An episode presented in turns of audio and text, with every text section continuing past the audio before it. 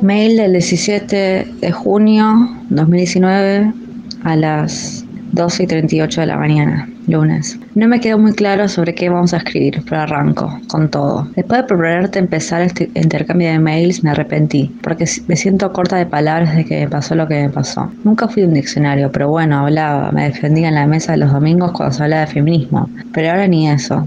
Estoy como muda, atontada. Mi novio a veces me mira y me dice, háblame de algo, de lo que se te ocurra. Y a mí me caen las lágrimas. Por eso me gusta mirarte redes sociales, porque vas a ver lo tuyo, de lo que tenés, que todavía no sé, no sé muy bien qué es, y seguís viviendo, te sacas fotos, caminas por Buenos Aires, vas a las marchas. Yo no, desde el diagnóstico que estoy en un retiro espiritual. Te confieso que siempre había querido ir a uno. Cuando me lo imaginaba lo pensaba como un lugar en Tigre, con muchas plantas, una sala de meditación, compañeros meditativos y lindos, termas, porro, y que en algún cuartito después de hacer el voto de silencio me, me revolcaba con un yogi. Era lindo, barbudo y el sexo atlético.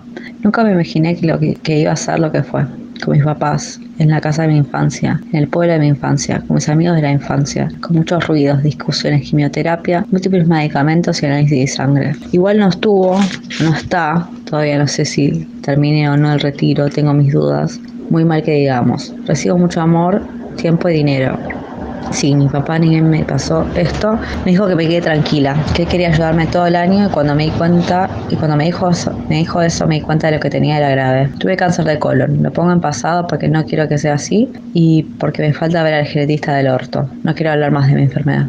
Nunca me dejes de responder, lo escribí yo, que me llamo Stephanie Senhofer, con María Lucila Cuarleri. Es un intercambio real que tuvimos en 2019 de mails y el año pasado, cuando empezó la pandemia y el aislamiento, pareció que teníamos muchas cosas que decir sobre la enfermedad. Y básicamente hablar en un momento, en un momento en que todo el mundo eh, estaba tan preocupado por enfermarse, desde la enfermedad me parecía necesario. Se consigue en la, en la editorial, en la página de la editorial que es Populibro, en www.populibros.com.ar.